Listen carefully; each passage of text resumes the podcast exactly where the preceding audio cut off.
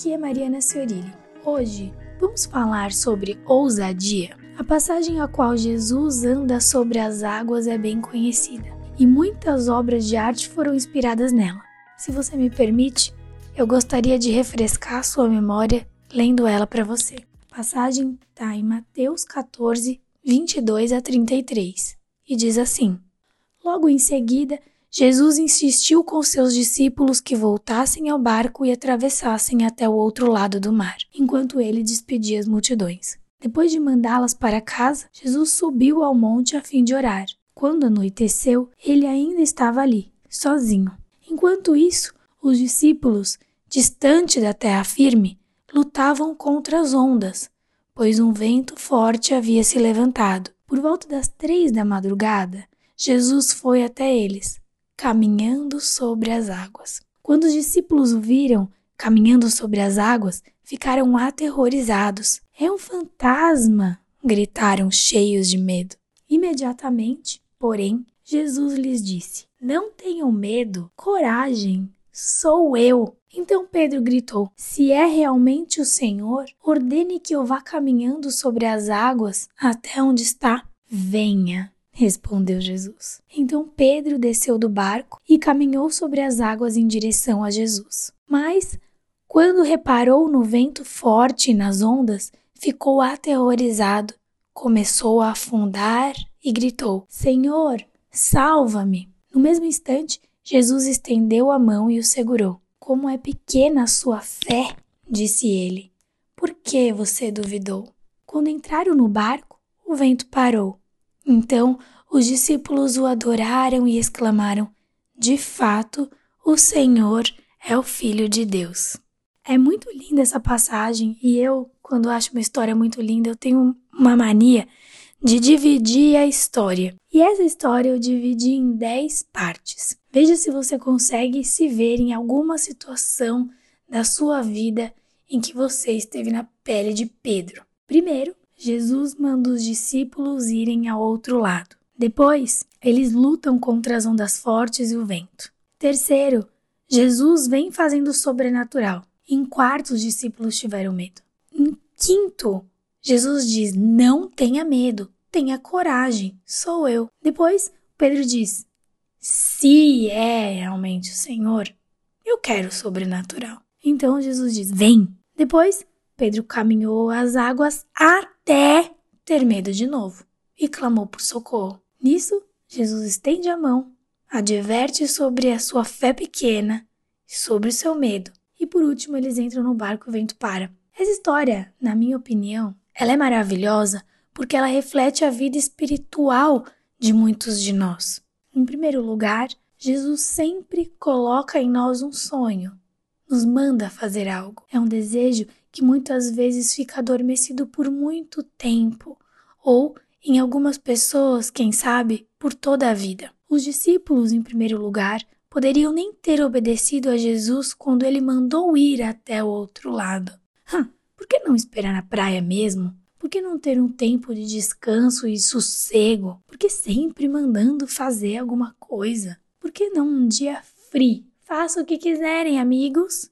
Não, Jesus sempre nos direciona, sempre, toda a vida, o tempo todo. Então, todos eles obedecem, todos os discípulos obedecem, né? E se dão conta de muitos problemas no caminho, muitos problemas. Eu, no lugar deles, se estivesse dentro do barco, poderia questionar: será mesmo que eu deveria ter obedecido Jesus? Será? Será que foi isso mesmo que ele quis dizer para eu vir do outro lado? Segurar essa bronca?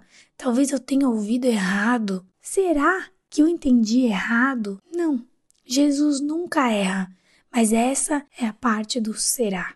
Será que é isso? Será que é aquilo? E é uma luta que segue até que Jesus aparece fazendo sobrenatural. Ah, loucura total! Aos olhos humanos, um super-homem. Jesus sempre faz algo inesperado, o impossível, esfregando na cara que é ele, não tem como duvidar. Não é só porque é meu pai, não, mas olha, Jesus é genial, criativo, maravilhoso, perfeito, primoroso em cada coisa que faz. E tantas vezes, com os olhos tão focados nos problemas, Nosso cérebro não está preparado para tudo aquilo. Às vezes, desejamos o sobrenatural, mas quando ele chega, nós recuamos. Temos medo, temos dúvidas e muita insegurança. E sempre Jesus diz: não tenha medo, não tenha medo. E então chegou o momento das provas. Prove então. Se o Senhor é Deus, prove sua divindade.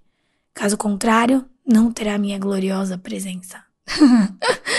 Às vezes nos sentimos até superiores a Deus, não é? Ter que provar? Sei lá. Acho que Deus não pensa assim, porque quando Pedro fala isso, Jesus responde: Venha! E aí é o ápice da história. Era exatamente aí, nesse vem, que eu queria chegar. Deus diz: Vem! Que Deus é esse?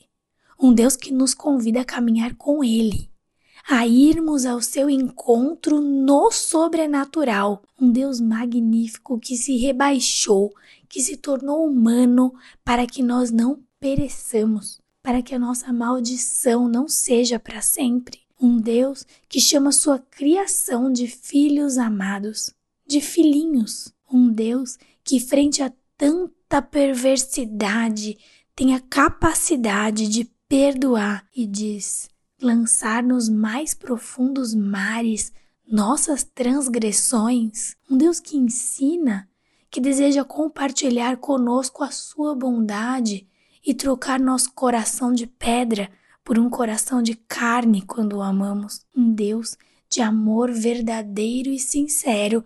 Esse Deus te diz: venha, venha viver os sonhos que eu tenho para você, venha caminhar sobre as águas comigo. Venha estar do meu lado. Venha ouvir o que eu tenho a te dizer. Venha sem olhar para trás. Venha sem pensar no passado. Venha sem temer o futuro. Venha olhando para mim. Venha, venha, venha. As aventuras que Deus tem para você são para serem vividas com Ele, juntos.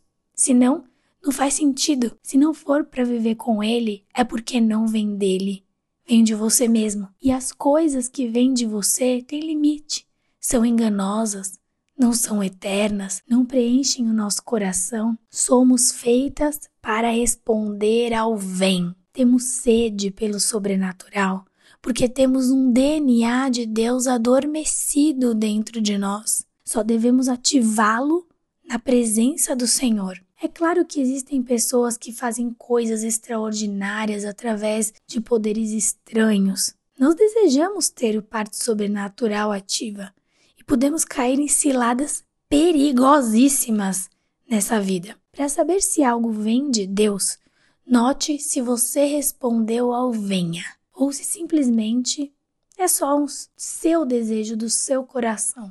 A voz do Senhor é inconfundível, maravilhosa a voz do Senhor é lar. E, indo adiante na história, Pedro atende ao venha. Faz coisas maravilhosas. Nesse caso, foi andar sobre as águas. E, em dado momento, sente medo.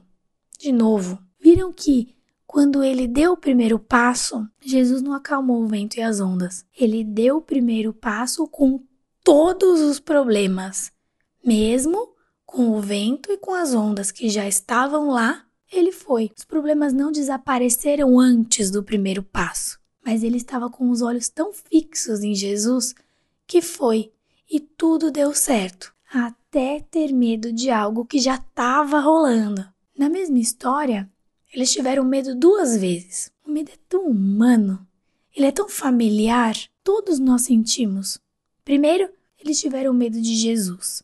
Agora, depois de reconhecer Jesus e ir ao encontro dele, eles estavam com medo dos problemas que tinham desde o começo. Era o mesmo problema toda a história: vento e onda. Não apareceu nenhum monstro marinho nem nada para complicar, aterrorizar no meio do caminho, nada. Os problemas atormentaram no começo até o fim da história e até o fim mesmo, até estarem juntos dentro do barco e o mar se acalmou. Esse é o fim. Vai ficar tudo bem. O mar vai se acalmar. Estaremos juntos. Aceitar Jesus é crer neste fim. Mesmo se o barco estivesse tombado e eles estivessem morridos, o fim seria o mesmo. Depois do fim é que vem o fim. Bem, Depois do nosso fim é que vem o fim de Deus. Mas enquanto o fim não chega, enquanto a história não tem o desfecho, viveram felizes para sempre. A ousadia para viver o sobrenatural é a emoção de tudo. A fé é que conta. A resposta do vem é só para quem tiver coragem. Percebeu que de 12 discípulos, apenas um deles foi? É esse um deles que eu quero ser. E eu acredito que você também.